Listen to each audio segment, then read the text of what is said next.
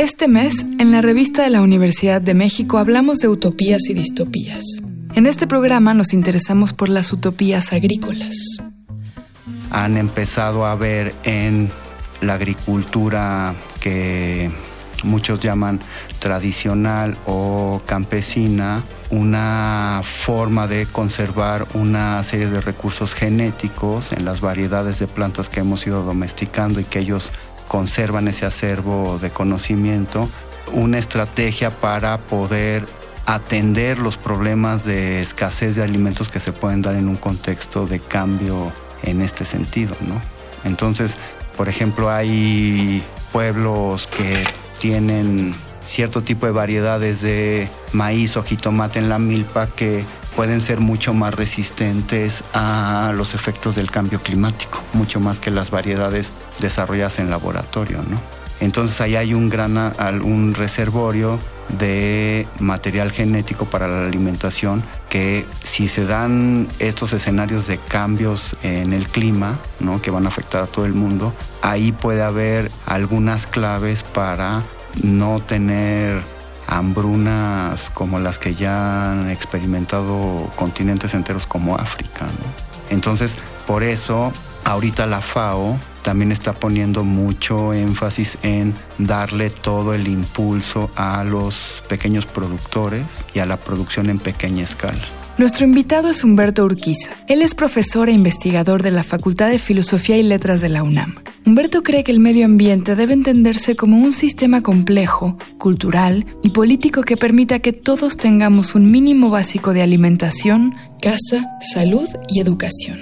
La historia nos enseña que en cada periodo tenemos ideas y esas ideas van cambiando dependiendo de cómo vamos procesando eh, la realidad.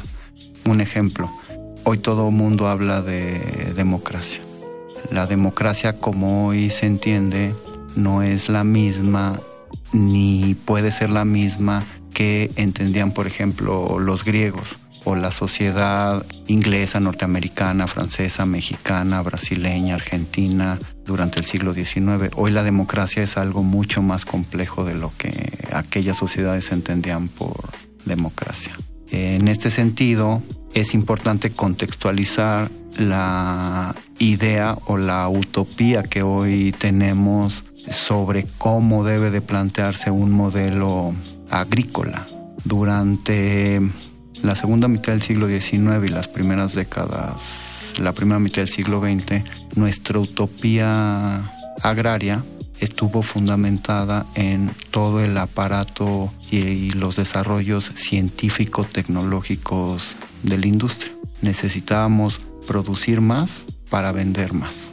Nuestra utopía estuvo basado en la producción de monocultivos, trigo, maíz, cebada, soya, para alcanzar las metas para la producción industrial. La base y el fundamento de la utopía agraria de la segunda mitad del siglo XX, que es todavía el modelo imperante, tuvo esta base y, esta, y este sustento en una utopía que se desarrolló por parte del aparato científico tecnológico a nivel mundial. Entonces la utopía que planteó la ciencia y la tecnología era producir más alimentos para suministrarle a la industria los insumos necesarios. Esto ha venido cambiando y debido a los escenarios que estamos enfrentando como cambio climático, escasez de agua, ha venido emergiendo una nueva utopía, ¿no? que está en tensión con otra utopía, ¿no? La utopía del modelo campesino, agroecológico, donde se le pague un precio justo a los campesinos, que se respete su trabajo, que se le dé valor a lo que ellos han venido resguardando, sus semillas, sus conocimientos, y el modelo científico-tecnológico basado en la producción de semillas de laboratorio. Entonces, si nosotros entendemos que hay una tensión entre estos dos modelos o estas dos utopías, en el escenario, porque las dos eh, proponen soluciones para los problemas que nos vamos a estar enfrentando. Por un lado, los científicos proponen que las semillas que ellos están desarrollando van a generar los rendimientos necesarios y suficientes para alimentar a la población, ¿no? Lo cual tampoco se ha alcanzado, ¿no? O sea, hay población que sigue muriendo de hambre, que no tiene los suficientes alimentos. Y por otro lado, el modelo agroecológico campesino, donde ni siquiera es una cuestión que estemos pensando como utópica, porque eso se está dando todos los días en el campo mexicano. Ellos siguen produciendo, siguen produciendo maíz, siguen produciendo calabazas, siguen produciendo jitomate, quelites, habas, chiles, frijoles, ¿no? Y es la base sobre la cual ellos están alimentándose. Entonces no es una cuestión utópica, es algo que está y está presente, ¿no? Entonces, eh, hay una tensión, ¿no? Entre estos dos modelos, ¿no? Aunque pensar en utopías agrícolas es contradictorio, porque una utopía es un proyecto que no existe, nuestro invitado cree que en el caso de la agricultura esto es posible, pero hay que chambearle. ¿Cuál es el modelo que como sociedad en conjunto queremos elegir? Si podemos prevenir hambrunas, por ejemplo, ¿cuál sería nuestra posición respecto a la utopía agrícola?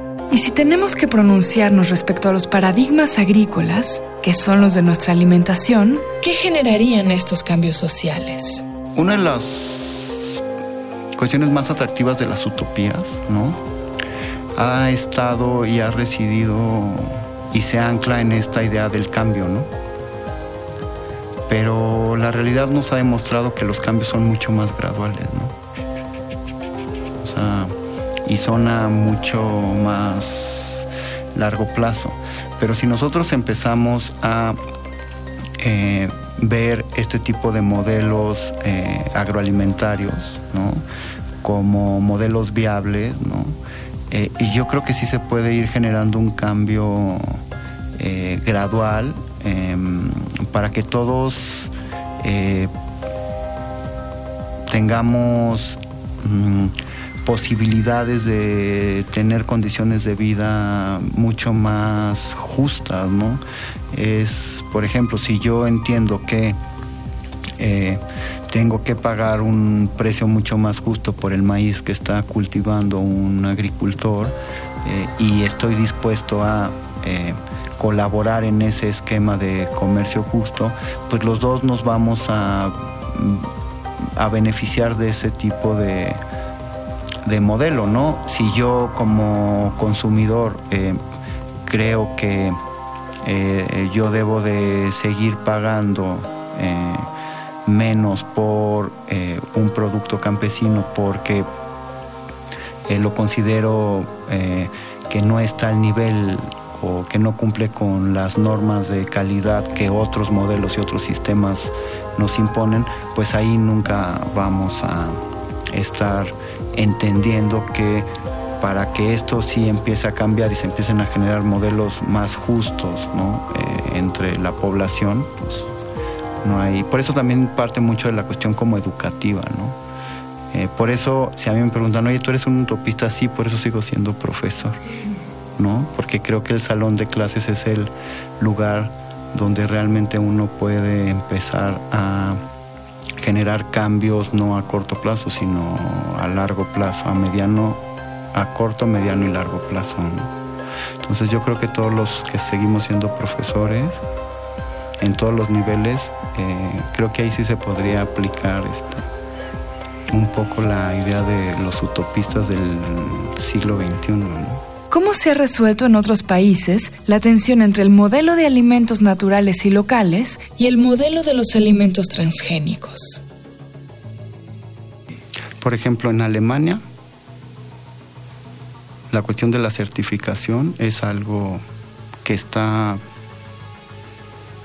ya dado por, por una cuestión de una normativa, no es una ley.